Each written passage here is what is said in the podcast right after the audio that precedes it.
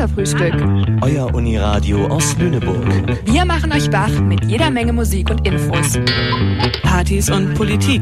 Menschen und Meinungen. Alles rund um den Campus und aus Lüneburg.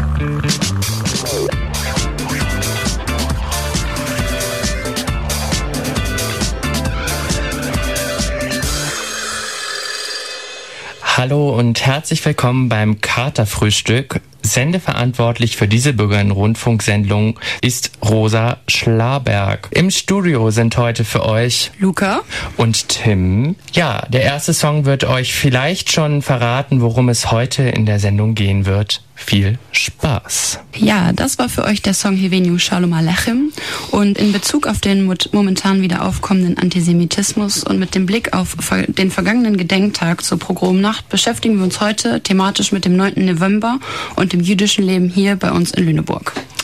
Ja, wie sieht's bei dir eigentlich aus? Hast du innerhalb der Schule viel darüber gelernt? Wie sah dein Geschichtsunterricht bezüglich jetzt der Pogromnacht eigentlich aus? Ähm, also die Pogromnacht war auf jeden Fall ein Thema, was wir durchaus äh, im Geschichtsunterricht behandelt haben. Gerade ähm, in Bezug auch auf den Nationalsozialismus, weil mhm. danach ähm, ja die äh, politische Verfolgung ähm, der Juden ja auch losging. Ja. Ähm, aber so richtig viel glaube ich nicht. Wie war das bei dir? Ähnlich tatsächlich. Also bei uns wurde primär tatsächlich äh, über die Kriegszüge gesprochen und wo was wie wann passierte, aber um die eigentliche oder über die eigentliche Judenverfolgung bis hin zur Pogromnacht, es war leider ein sehr minimaler Anteil nur. Mhm. Ähm, aber Du hast uns daher was Schönes mitgebracht. Genau, das passt nämlich jetzt ganz gut, dass ähm, du wahrscheinlich wie auch viele unserer ZuhörerInnen ähm, vielleicht thematisch da nicht so bewandert sind, weshalb ich äh, uns einen kleinen Erklärbär bei ähm, beigeführt habe. Ähm, und zwar, wenn wir über die Pogromnacht sprechen, sprechen wir über die Reichskristallnacht, auch bekannt als die Nacht des gebrochenen Glases. Und das Ganze war halt eine gewaltsame Pogromnacht gegen jüdische Einrichtungen in Deutschland am 9. November 1938. Auch wenn der Gedenktag auf den 9. November datiert ist, wurde schon ab dem 7. bis zum 13. November im damaligen Deutschland mehrere Jüdinnen ermordet und mindestens 300 nahmen sich in Folge das Leben. Dadurch, dass es damals noch keine sozialen Medien etc. gab, hat sich das natürlich auch nur schleppend verbreitet. In Österreich begannen die Pogrome zum Beispiel erst am 10. November und verliefen dort noch heftiger. Circa 1400 Synagogen, Betstuben und sonstige Versammlungsräume jüdischer Menschen sowie tausende Geschäfte, Wohnungen und jüdische Friedhöfe Friedhöfe wurden gestürmt und zerstört. Die Novemberpogrome 1938 steigerten den staatlichen Antisemitismus zur Existenzbedrohung für die Juden im ganzen Deutschen Reich. Entgegen der NS-Propaganda waren sie keine Reaktion des spontanen Volkszorns auf die Ermordung eines deutschen Diplomaten durch eine jüdische Person. Sie sollten vielmehr die seit Frühjahr 1938 begonnene gesetzliche Arisierung, also die Enteignung jüdischen Besitzes und jüdischer Unternehmen planmäßig beschleunigen oder auch die Aufrüstung der Wehrmacht finanzieren. Ab dem 10. November folgten Deportationen jüdischer Menschen in Konzentrationslager. Mindestens 30.000 Menschen wurden dabei interniert, Hunderte starben an den Folgen der mörderischen Haftbedingungen und wurden hingerichtet. Diese Ereignisse markierten die dramatische Eskalation der Judenverfolgung durch das nationalsozialistische Regime. Es sind es ja wirklich, ich finde, sehr dramatisch gerade, dass es quasi diese Reichskristallnacht ja so wirklich einschlägig war, dass es gleich am nächsten Tag richtig losging. Ja. Das ist, ich finde es es erschreckt mich immer so, wenn ich sowas höre, dass es so von heute auf morgen einfach ja, auch wie gewalttätig. Ja. Also die BürgerInnen haben sich damals privilegiert dazu gefühlt, jüdische Personen anzugreifen, deren Existenzen anzugreifen, die Menschen anzugreifen. Und das ist für mich, was mich so tief erschüttert und schockiert. Das äh, kann ich gar nicht so richtig beschreiben. Da kriege ich jetzt auch gerade im Studio eine Gänsehaut. Ja, es ist, ich, ich glaube, wir können uns das gar nicht vorstellen. Ja. Und ja, aber erstmal vielen Dank für deinen Beitrag. Und als nächstes hören wir das Lied Asher Boro. Viel Spaß. Ja, zu so einem, ja, zu so etwas gibt es ja auch immer Gedenkveranstaltungen. Ja. Und da haben wir uns jetzt im Vorlauf ein bisschen gefragt, wie auf solche Gedenkveranstaltungen überhaupt aufmerksam gemacht werden und auch selber so ein bisschen reflektiert, was uns aufgefallen ist. Und da sind uns natürlich die großen Medienhäuser aufgefallen oder eingefallen. Das auf jeden Fall. Auch die Frage, wo solche Gedenkveranstaltungen stattfinden, die auf explizit den 9. November hinweisen und an ihn gedenken. Und ähm, da ist mir aufgefallen oder ist an, dieses Jahr bei uns an der Uni im Zentralgebäude ein, ähm, eine Gedenkveranstaltung organisiert worden, bei der ich auch vor Ort war. Mhm. Ähm, was mir im Nachhinein aufgefallen ist, dass obwohl dieses Thema so wichtig ist und jeder sagt, es ist wichtig, ist für mein Empfinden sehr wenig darauf hingewiesen worden im ja. Vorhinein. Also dass wenig Werbung für sowas gemacht wurde. Und das finde ich eigentlich sehr wichtig. Ja. Also mehr Sichtbarkeit ist, glaube ich, das Wichtigste und auch immer aktuell. Ähm, auf dem Brandenburger Tor stand ja groß Never Again. Mhm. Und unsere stetige Aufgabe sollte es sein, ähm, Geschichte aufzuarbeiten und darüber aufzuklären. Ja. Und jetzt gerade, wo immer mehr ZeitzeugInnen sterben, ist es umso wichtiger, dass das immer noch weitergegeben wird, darüber informiert wird und sichtbar gemacht wird. Und gerade auch äh, in Schulen. Ja. Ich finde, da sollten vor allen Dingen auch häufig Schulen angesprochen werden bei dem Thema. Aber natürlich gibt es auch andere Arten der Sichtbarkeit, gerade auch in Bezug des Leben der Jüdinnen. Und zwar die Stolpersteine. Ja. Magst du dazu was sagen? Ja, ich glaube, Stolpersteine sind mittlerweile ein Begriff. Mhm. Jeder kann damit etwas anfangen, glücklicherweise. Das bedeutet ja schon, dass die was Initiative Stolpersteine für Sichtbarkeit und äh, ja, Informationen gesorgt hat. Ähm, auch in Lüneburg gibt es äh, Stolpersteine. Bei ja. mir in der Straße zum Beispiel sind äh, zwei Stolpersteine, die auf jüdisches Leben hinweisen. Und auch bei mir damals in der Schule gab es so ein Projekt zu den Stolpersteinen. Also ich komme aus einer eher kleinen Stadt und äh, da hat meine Schule dafür gesorgt, dass äh, auch quasi jüdisches Leben in unserer Stadt in Wedel ähm, recherchiert und aufarbeitet wird und dort die äh, jüdischen Personen einen Stolperstein bekommen haben. Das finde ich ist wirklich eine sehr tolle Aktion von der Schule. Also wir hatten sowas nicht. Ich hätte mir das teilweise schon gewünscht. Ähm, wo du gerade das mit deiner Aktion von deiner Schule der Stolpersteine berichtet hast, fällt mir gerade ein, dass ich vor kurzem einen Beitrag vom RBB gesehen habe, in dem ein Mann ähm, interviewt wurde, der für die Herstellung von neuen Stolpersteinen ähm, zuständig ist. Und diesen Job finde ich auch sehr interessant, weil er auch gesagt hat, für ihn sind diese Steine und Stolpersteine nicht nur Stolpersteine, sondern er, bevor er so einen Stein anfertigt, informiert er sich richtig über diese Person, weil er sagt, er behandelt da ein Leben eines Menschen, welcher um die tragischste Weise überhaupt ums Leben gekommen ist. Mhm. Und für ihn sind dann im Endeffekt diese Steine die Menschen. Mhm und nicht nur Steine. Und das hat, diese Aussage hat mich so berührt und ich glaube, das ist auch so wichtig, wenn man so einen Job macht, dass einem das auch bewusst ist. Ja. Und auf der anderen Seite hat mich auch wiederum so erschreckt, was mich wiederum auf unseren Eingangsthematik, nämlich der steigenden Antisemitismus, dem steigenden Antisemitismus äh, in unserer Gesellschaft äh, ja, hinweist, dass die Stelle vom RBB gesagt hat, dass sie die genau, den genauen, die genauen Daten, wo dieser, diese Werkstatt steht, nicht benennen.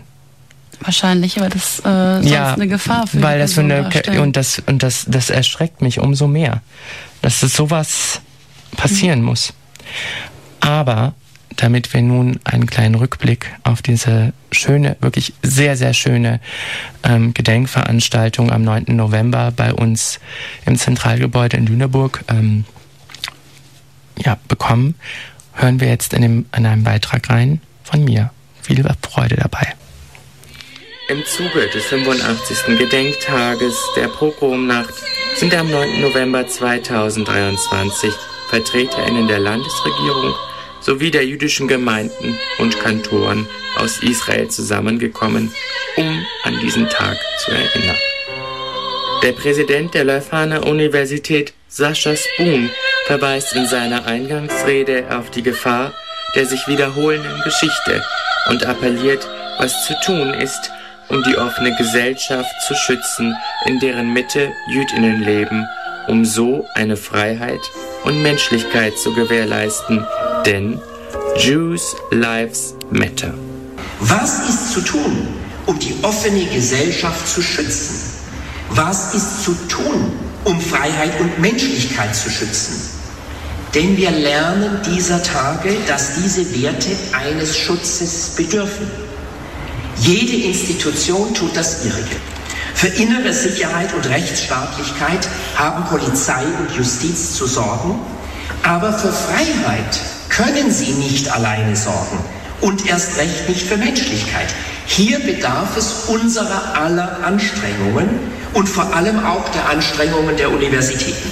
Vielmehr geht es gerade jetzt darum, wo die Rationalität als vermeintlich zu schwach gilt, als hilflose Träumerei, darum an ihr festzuhalten, sie zu kultivieren gegen alle Angriffe und Abgesänge zum Trotz. Denn der Boden jeder offenen Gesellschaft, den Boden für Freiheit und Dialog, für gegenseitiges Verständnis kann nur die Rationalität bilden und diesen Boden müssen Wissenschaft und Bildung immer wieder neu bereiten. Wenn wir ihn nicht bereiten, wird es niemand in aller Gründlichkeit tun und dann steht zu befürchten, dass sich schon bald wieder eine blutige Rechthaberei gegen die andere stellt. Eine Ideologie gegen die andere, eine Unterdrückung gegen die andere.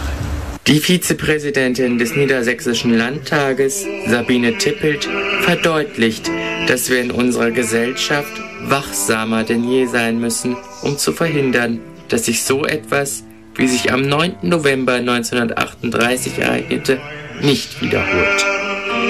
Stimmen wie die von Lüneburgs Oberbürgermeisterin Claudia Kalisch fordern auf zu handeln, aus den Fehlern zu lernen und nicht wie viele damals nur zuzuschauen, denn Geschichte endet nicht.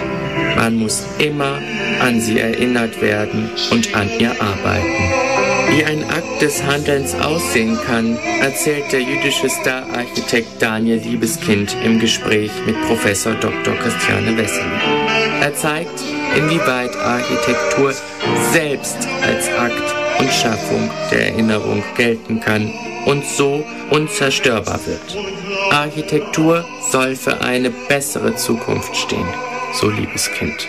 People want them to remain, even if it's a ruin, because it touches something, a nerve of memory that is kind of eternal, that is immortal, that cannot be destroyed, even if all that remains is just a brick. Für Falco Mohr, dem niedersächsischen Minister für Wissenschaft und Kultur, ist es der 9. November, den er je miterleben durfte. Er betont, wie wichtig es besonders in Zeiten wie diesen ist, solidarisch zusammenzubleiben und uns immer wieder ins Gedächtnis zu rufen, wer in der Mitte unserer Gesellschaft steht und wie man diese Mitte der Gesellschaft schützen kann. Ein Kantor, der selbst am 7. Oktober diesen Jahres bei dem Angriff der Hamas auf Israel mitkämpfte, berührte die rund 600 Besuchenden mit seinem Gesang. Seinen Sieg zu da, da, da, da,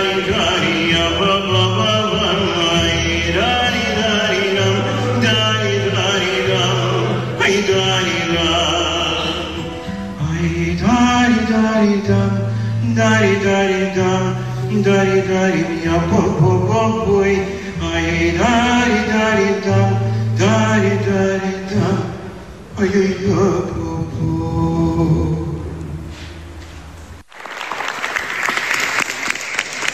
Dass der Abend ein voller Erfolg war, sieht auch die niedersächsische Kultusministerin Julia Willi Hamburg, wie sie in einem kurzen Gespräch erzählt. Die Veranstaltung heute war sehr bewegend und tatsächlich auch aufrüttelnd. Sie hat noch einmal sehr inspiriert und in den Fokus gestellt, warum es wichtig ist, Partei zu ergreifen und nicht still zu sein und sich einzumischen. Und ähm, ich glaube, alle, die heute da waren, haben mitgenommen, dass wir noch viel mehr tun müssen und dass jeder einen Unterschied machen kann. Und das war sehr, sehr wichtig und eine sehr würdige Veranstaltung, gerade nach dem 7. Oktober in diesem Jahr. Genau mit diesen Worten, die sich wie ein roter Faden durch den Abend zogen, verlassen wir die Veranstaltung, in der Hoffnung, dass dadurch der Wunsch nach einer offeneren und solidarischeren Gesellschaft geweckt wurde. Ja, vielen Dank, Tim, für diesen wunderschönen Beitrag. Ähm, es klang sehr andächtig und dem mhm. Anlass angemessen. Jetzt erzähl uns doch noch mal ein bisschen, wie hat das im Ganzen auf dich gewirkt mit der Musik und den Leuten? Wer war überhaupt da? Also ich würde sagen, es hat schon mal eine wahnsinnige Wirkung auf sich gehabt, als man da reingekommen ist. Erstmal das Audimax, Auditorium, ist ja schon mal eine Erscheinung für sich und dann aber gleich eine riesiges, riesige Leinwand zu sehen, auf der in großen Lettern stand Jews Lives Matter. Das gibt natürlich auch schon eine gewisse Konnotation mit sich. Mm. Und ähm, ja, es war, also ich habe hab häufig sehr viel ähm, ja, Gänsehaut bekommen. Alleine schon die Tatsache, als äh, der Präsident des Landesverbandes der jüdischen Gemeinden von Niedersachsen, ähm, Michael Fürst, gesprochen hat, auch eine Stimme zu hören, die für Jüdinnen in Niedersachsen spricht es, es war schon echt ähm, mhm. sehr ergreifend auch. Und gerade auch die Untermalung äh, der einzelnen Kantorinnen, die da waren, das sind, das sind Leute, die äh, musizieren, die aus Israel kommen. Und allein schon die Tatsache, dass die erst zum zweiten Mal überhaupt in Deutschland sind mhm. oder gekommen sind, das zeugt ja auch nochmal, also es war hin und weg ein breathtaking Moment. Mhm. Ähm, und ich habe tatsächlich noch nie jemanden gehört, also Spoon hat, Präsident Spoon, äh, unser ähm, Präsident unserer Universität, hat erstmal eine Begrüßungsrede gehalten, in der er, glaube ich, erstmal drei bis vier Minuten sämtliche prominente GästInnen ähm, begrüßt, begrüßt mhm. hat. Und alleine schon zu wissen, dass man mit all diesen wichtigen Personen in einem Saal sitzt, ich finde, das, das, das ist auch schon, das macht auch was mit einem. Ja. Und, und äh, natürlich die Musik, ähm, ich, die untermalt noch mehr, finde ich, diese Wichtigkeit.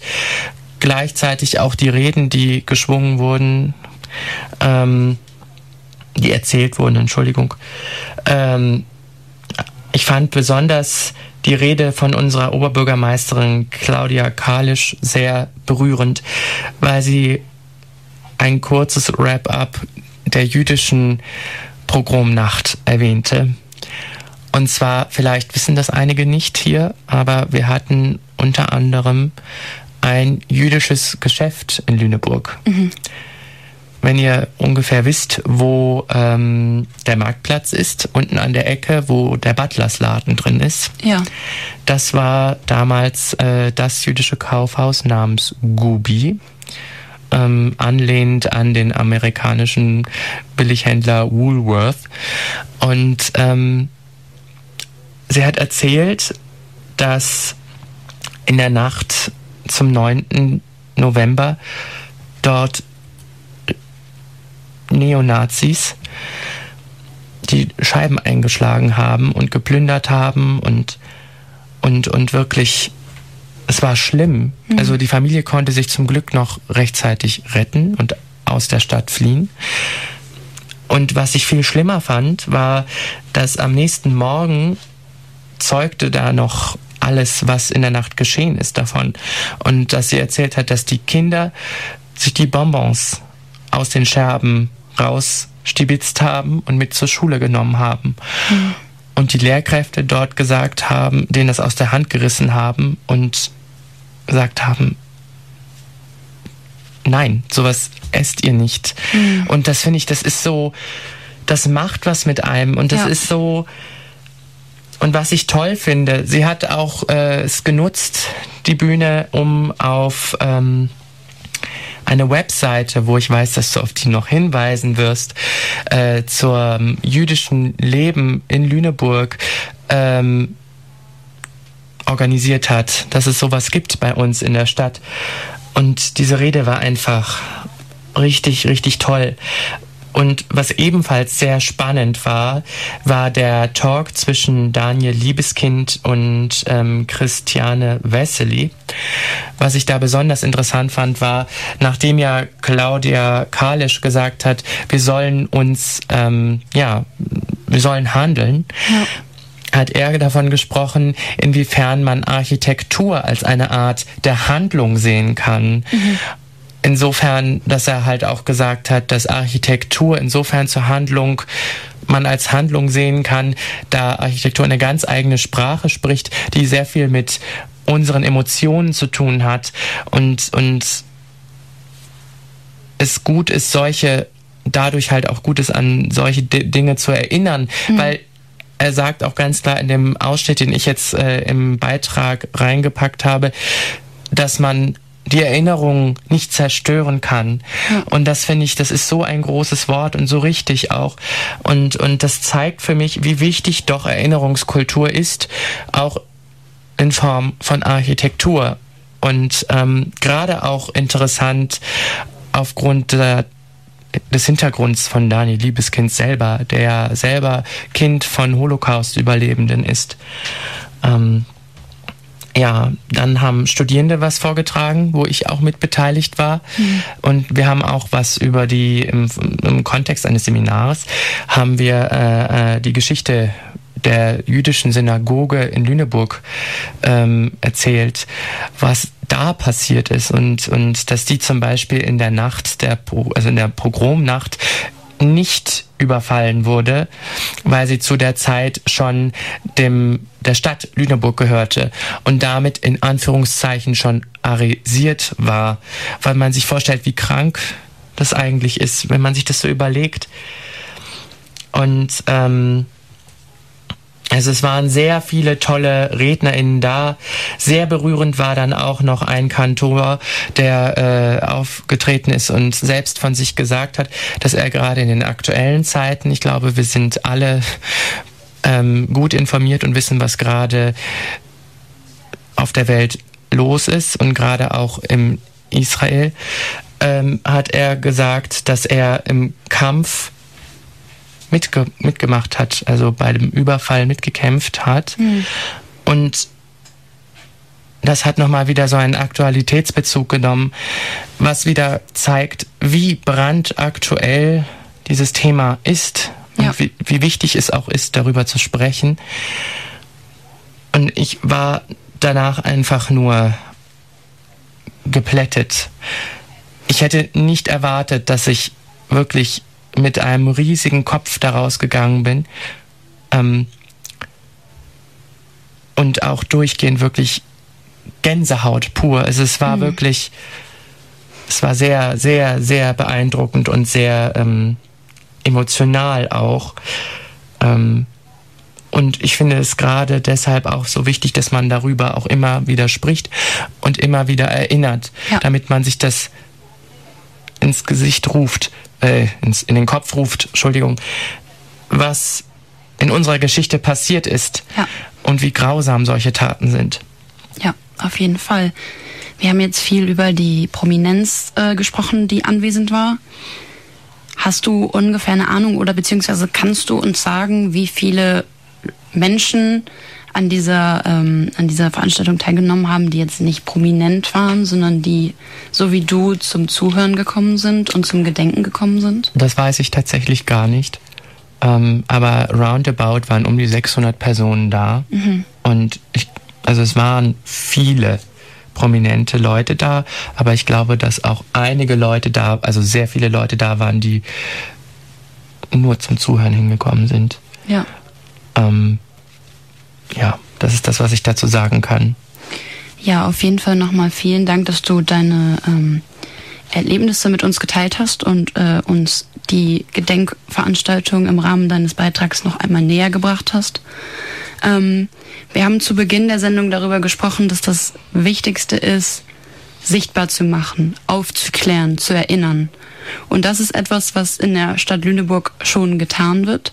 Denn die Stadt Lüneburg sorgt dafür oder bietet Angebote, mhm. äh, in denen man sich informieren kann und ähm, über jüdisches Leben in Lüneburg lernen kann. Ähm, unter anderem gibt es eine Stadtführung, Juden in Lüneburg, eine historische Spurensuche. Das ist ein Rundgang, der ist circa drei Kilometer und dauert 60 Minuten. Ähm, und im Zuge dieses Rundgangs werden ähm, wichtige Orte besucht in Bezug auf jüdisches Leben in Lüneburg. Auch da vielleicht, weil du das gerade gesagt hast, dass auch Architektur ähm, so einen wichtigen Bezug darstellt. Da kann man sich wichtige Gebäude in Lüneburg dann auch nochmal angucken. Ähm, und dann gibt es momentan eine Ausstellung im Lüneburger Museum ähm, zu jüdischem Leben in Lüneburg. Und dann, wie du auch schon angesprochen hast, ähm, gibt es seit dem 9. November diesen Jahres die Website Jüdisches Leben in Lüneburg. Ähm, diese Website ist ein gemeinsames Projekt der Gesellschaft für christliche jüdische Zusammenarbeit in Lüneburg, dem Museum Lüneburg und der Geschichtswerkstatt Lüneburg. Hast du diese Website schon mal besucht? Tatsächlich nicht, weil ich auch äh, bis zu diesem ähm, bis zu der Rede von Claudia Kalisch darüber noch nichts gehört habe. Mhm. Wo wir wieder beim Stichwort Vermarktung ja. sind. Ich bin da auch nur im Zuge ähm, der Recherche für die heutige Sendung aufmerksam geworden und habe mich dann da so ein bisschen durchgeklickt und das war wirklich ähm, total faszinierend. Diese Website fungiert als eine Ergänzung und lebendige Fortführung des gebauten Erinnerns. Ähm, und das Ziel dieser Website ist, eine für Interessierte ähm, ja, eine transparente Dokumentation jüdischer Biografien der Neuzeit in Lüneburg zu schaffen ähm, und die Ansiedlung im Digitalen dadurch zu ermöglichen und zu eröffnen. Also wir äh, bewegen uns weg von dieser typischen Archivarbeit, ich gehe ins Archiv und grab mich da durch, sondern es handelt sich halt um eine zeitgemäße und beständige erweiterungsfähige Form der Erinnerung. Ähm, und Nutzerinnen und Nutzer aus der ganzen Welt können auf Deutsch oder Englisch nach Namen, Orten und Biografien suchen. Und die Datenbank hinter der Website fußt auf Forschung zu jüdischen Familien Lüneburgs, die seit den 1970er Jahren von vielen engagierten Einzelpersonen und Vereinen vorangetrieben wurde. Mhm. Also da kann ich auf jeden Fall nur empfehlen und ans Herz legen, wenn man sich dafür interessiert, wirklich diese Website zu besuchen. Die ist super liebevoll gestaltet auch und total informativ.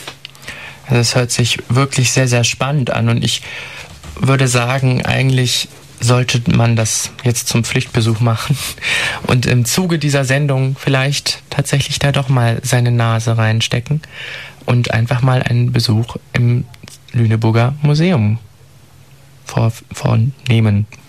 Ja, und dann gibt es auch ähm, an der Stelle, wo besagte Synagoge, die du vorhin schon erwähnt hast, äh, mal gestanden hat. Die wurde nämlich leider dann ähm, auch abgerissen. Mhm. Die ähm, hat sich aber mal an der Ecke Schifferwall-Reichenbachstraße befunden.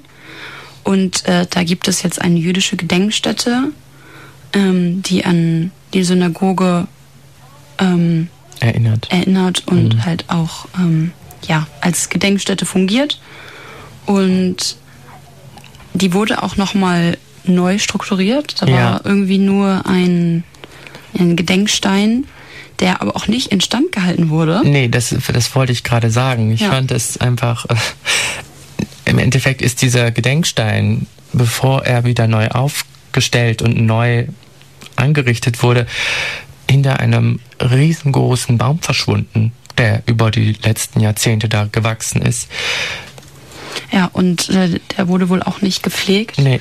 Ähm, wir können also von Glück sprechen, dass wir jetzt eine angemessene Gedenkstätte ähm, haben und die dort auch geschaffen wurde. Ähm, ja, auf jeden Fall vielleicht auch ein schöner Ort, wenn man innehalten möchte. Ja. Vielen Dank für deinen tollen, für deine tollen Tipps und deinen tollen, deinen tollen Beitrag zum Thema jüdisches Leben in Lüneburg. Ja, sehr gerne. Also wer an besagter Stadtführung Interesse hat, kann sich im Internet informieren oder in die Tourismuszentrale mhm. Lüneburgs gehen. Die befindet sich auch beim Rathaus, also ja. irgendwo da. Ich war da jetzt noch nie, aber ähm, da irgendwo soll es zu tun sein. Ja. Ähm, ja. Ja. Wo wir schon gerade beim Thema jüdisches Leben sind, ähm, hat Jonathan für uns einen passenden Beitrag dazu ähm, produziert. produziert. Und zwar hat er sich mit dem Leben von der Dicht deutschen Dichterin Else Lasker Schüler ähm, auseinandergesetzt, die ähm, zum zweiten, während des Zweiten Weltkriegs nach Israel flüchten musste. Und da hören wir jetzt mal rein. Die jüdisch-deutsche Dichterin Elisabeth Lasker-Schüler wurde 1869 in Eberfeld geboren. In ihrem tragischen und bewegten Leben hinterließ sie ein umfangreiches Lebenswerk, welches wegweisend mit damals geltenden Normen brach. Vor allem durch ihre an Psalmen angelehnten Gedichte und die schlaglichtartigen Szenen in ihrem gesellschaftskritischen Schauspiel Die Wupper wurde sie zu einer Vorreiterin. 1932 erhielt sie noch den Kleistpreis für ihre bereits bestehenden Werke. Doch wie viele jüdische Menschen floh auch Else Schüler nach der Machtergreifung der Nazis aus Deutschland. Während des Zweiten Weltkrieges lebte sie dann mit inzwischen über 70 Jahren in Jerusalem, Sie wurde von Zeitgenossen als rastlose alte Dichterin beschrieben. Dazu gehörte, dass sie im dortigen französischen Kulturzentrum einen literarischen Salon gründete. Jedoch durfte sie bald schon keine Lesungen mehr anbieten, da sie diese auf Deutsch hielt. Bis kurz vor ihrem Tod, im Januar 1945, blieb sie eine herausragende politische Lyrikerin. Und selbst im Exil während des Zweiten Weltkriegs vollendete sie ihr Lebenswerk in deutscher Sprache und bereicherte so die Kultur eben des Landes, aus dem sie vertrieben wurde. In ihrem letzten Gedichtband Mein blaues Klavier schrieb sie als Widmung meinen unvergesslichen Freunden und Freundinnen in den Städten Deutschlands und denen, die wie ich auf der ganzen Welt verbannt und zerstreut wurden. Das namensgebende Gedicht dieses Bandes, Mein blaues Klavier, habe ich euch heute mitgebracht, denn ich denke, es bringt am besten zum Ausdruck, wie sich diese alte Lyrikerin wohl gefühlt haben muss, die 63 Jahre lang in einem Land lebte, in das sie vor ihrem Tod nicht mehr zurückkehren durfte. Ich habe zu Hause ein blaues Klavier und kenne doch keine Note. Es steht im Dunkel der Kellertür, seitdem die Welt verrohte. Es spielten Sternenhände vier, die Mondfrau sang im Boote. Nun tanzten die Ratten im Geklirr, zerbrochen ist die Klaviatür, ich beweine die blaue Tote. Ach, liebe Engel, öffnet mir, ich aß vom bitteren Brote, mir lebend schon die Himmelstür, auch wieder dem Verbote. Ja, vielen Dank an Jonathan an dieser Stelle. Das war wirklich ein sehr bewegender Beitrag. Ja. Ich habe hier auch schon wirklich richtig Gänsehaut wieder. Ja, Luca, wie geht's dir jetzt so zum Ende hin mit dieser ganzen Thematik, die wir hier besprechen? Ja, ich muss sagen, es ist einfach bedrückend. Mhm. Es ist immer noch bedrückend. Also, das ist halt das, was du auch vorhin schon gesagt hast oder was auf der Gedenkveranstaltung gesagt wurde. Erinnerungen verschwinden nicht. Ja. Und natürlich teilen wir diese Erinnerungen nicht, mhm. aber trotzdem ist es was, was uns betrifft und betreffen sollte. Ja. Und die Schwere von dieser Tatsache oder die Wichtigkeit von dieser Tatsache, die spüre ich gerade sehr doll. Ja. Und ja, diese, diese Wichtigkeit und das hier heute darzustellen, das ist äh, ja uns ja auch ein Anliegen gewesen. Ja. Ähm, ja, ich, ich bin auch einfach, ich glaube, es sind ja auch keine, keine schönen Themen, mit denen wir uns jetzt natürlich heute beschäftigt haben. Das sind unglaublich schreckliche Schicksale. Wenn wir diese, wenn wir uns das in den Kopf rufen, was damals passiert ist und wenn diesen, wirklich diesen, wirklich nur in Anführungszeichen zu sehenden Arisierungen sprechen müssen, ja. das ist unglaublich bedrückend. Wie geht's dir? Ja, ich, ich kann mich dem nur anschließen, was du gesagt hast. Ich, gerade auch im Zuge dieser, ähm, der Veranstaltung, auf der ich ja war, ist mir nochmal bewusst geworden, wie wichtig es ist, dass wir darüber aufklären und versuchen, so viele Menschen wie möglich über unsere Geschichte und über das Leiden, was in der Geschichte passiert ist, ja, aufzuklären und, und darüber zu berichten. Das Thema ist nicht leicht, es ist nicht schön, aber wie ich immer so schön sage, es gehört nun mal leider mit zu unserer Geschichte ja. unseres Landes. Und dass das ein sehr schwarzes Kapitel ist, wissen wir, glaube ich, alle. Nur habe ich das Gefühl, dass, dass, es, dass die Gefahr aktuell besteht, dass es immer mehr in Vergessenheit gerät, dass man eben nicht mehr so häufig darüber spricht. Ja. Und gerade auch in aktuellen Zeiten, wie wir sie jetzt gerade haben, finde ich es nochmal umso wichtiger, dass man darüber spricht. Und, und ich glaube, was mir aktuell am meisten Sorge macht und mich am meisten so traurig macht und auch wütend, dass das, worüber wir gerade reden, in ganz anderer Form gerade so aktuell ist. Ja. Und überhaupt nichts mehr von fernab, also fernab unserer, also unserer Historie zu tun hat. Ja. Und ich glaube, das ist aktuell, aktuell, ja, aktuell ist das Wort, was mir was mich so traurig stimmt. Und ich merke ja auch gerade, wie wir hier alle zu viert im Raum, diese Stimmung ist drückend. Drückend. Ja. Und ich, trotz dieser drückenden Stimmung finde ich es wichtig, dass man darüber spricht. Und es, es muss gemacht werden. Also ein großes Shoutout an alle HörerInnen da draußen. Geht raus, und berichtet über die ähm, Programm, äh, über dieses, über dieses Gedenktag und, und, und denkt darüber nach, vielleicht ein bisschen, wie man selbst vielleicht auch solidarisch handeln kann. Weil genau dieses Thema der Solidarität und des solidarischen Handelns ist wie ein roter Faden durch diese gesamte Gedenkveranstaltung gelaufen. Es war fast in jeder zweiten Rede davon zu sprechen, Handlung und Solidarität. Und ich glaube, das ist das, was wir uns jetzt verinnerlichen müssen. Ja. Und das, was ihr euch da draußen verinnerlichen müsst.